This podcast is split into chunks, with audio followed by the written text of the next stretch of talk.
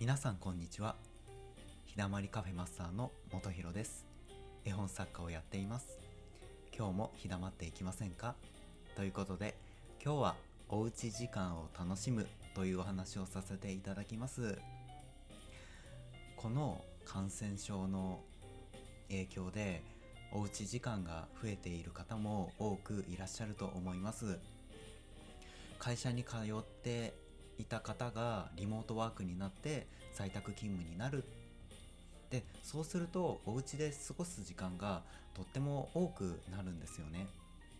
そうなった時に一番お家で長く過ごすんだったら楽しい方がいいですよね。でどうやったら楽しめるかっていう風に考えてみたらやっぱりお家の中を特に部屋ですね自分が一番使ってる部屋を心地よくするのが一番の近道なんじゃないかなと思っています、えー、僕の話で言えば僕はカフェが大好きなんです。日だまりカフェもその一環でデジタル空間で日だまりカフェというカフェをやっています。そのくらいカフェが大好きです。なので自分の部屋も心地よくするためにカフェみたいな作りにしています。お気に入りの本を並べたりあとパソコンもあります。で照明もそんなに明るくなく光が調節できるのでちょっと薄暗い感じの落ち着いた色味にすることができます。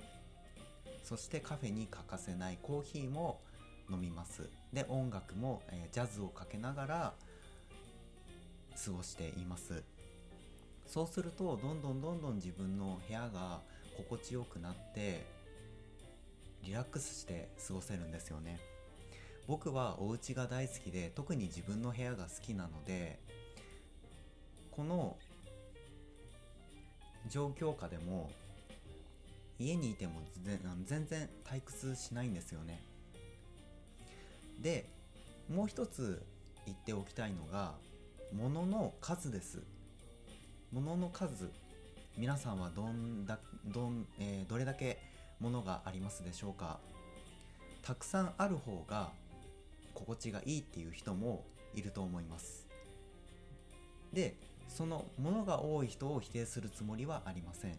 けれど僕は物が少ない方が心地よく感じるので物は少なめにしています。というよりも僕の部屋が狭いのでこれ以上物を増やすと足の踏み場がなくなるんですよね。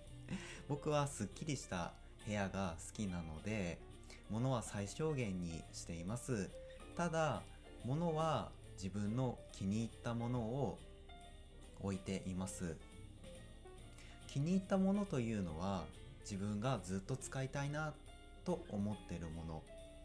これはもう使わないなとか心が離れてしまったっていうものは僕は手放すことに決めています。ずっと手元に置くっていうことはしません。例えばこう物をあの時高かったからこれを売ってしまうのはもったいないんじゃないかって思う方もいらっしゃると思うんですけれど僕は手放すんですよね。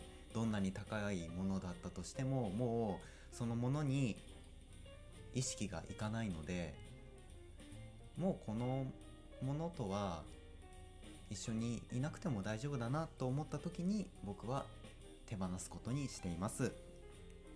なので物から部屋をクリエイトというか見直してみてください。あなたにとって心地のいい部屋を作ってみてください。それがおうち時間を楽しむコツというかやり方というか方法ですね。なのでおうち時間楽しみたいなら自分の想像する心地のいい部屋を再現してみてください。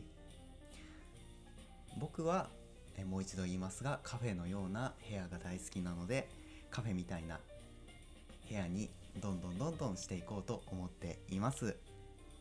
今日はおうち時間を楽しむというお話をさせていただきました。皆さん良い一日を過ごしてください。バイバーイ。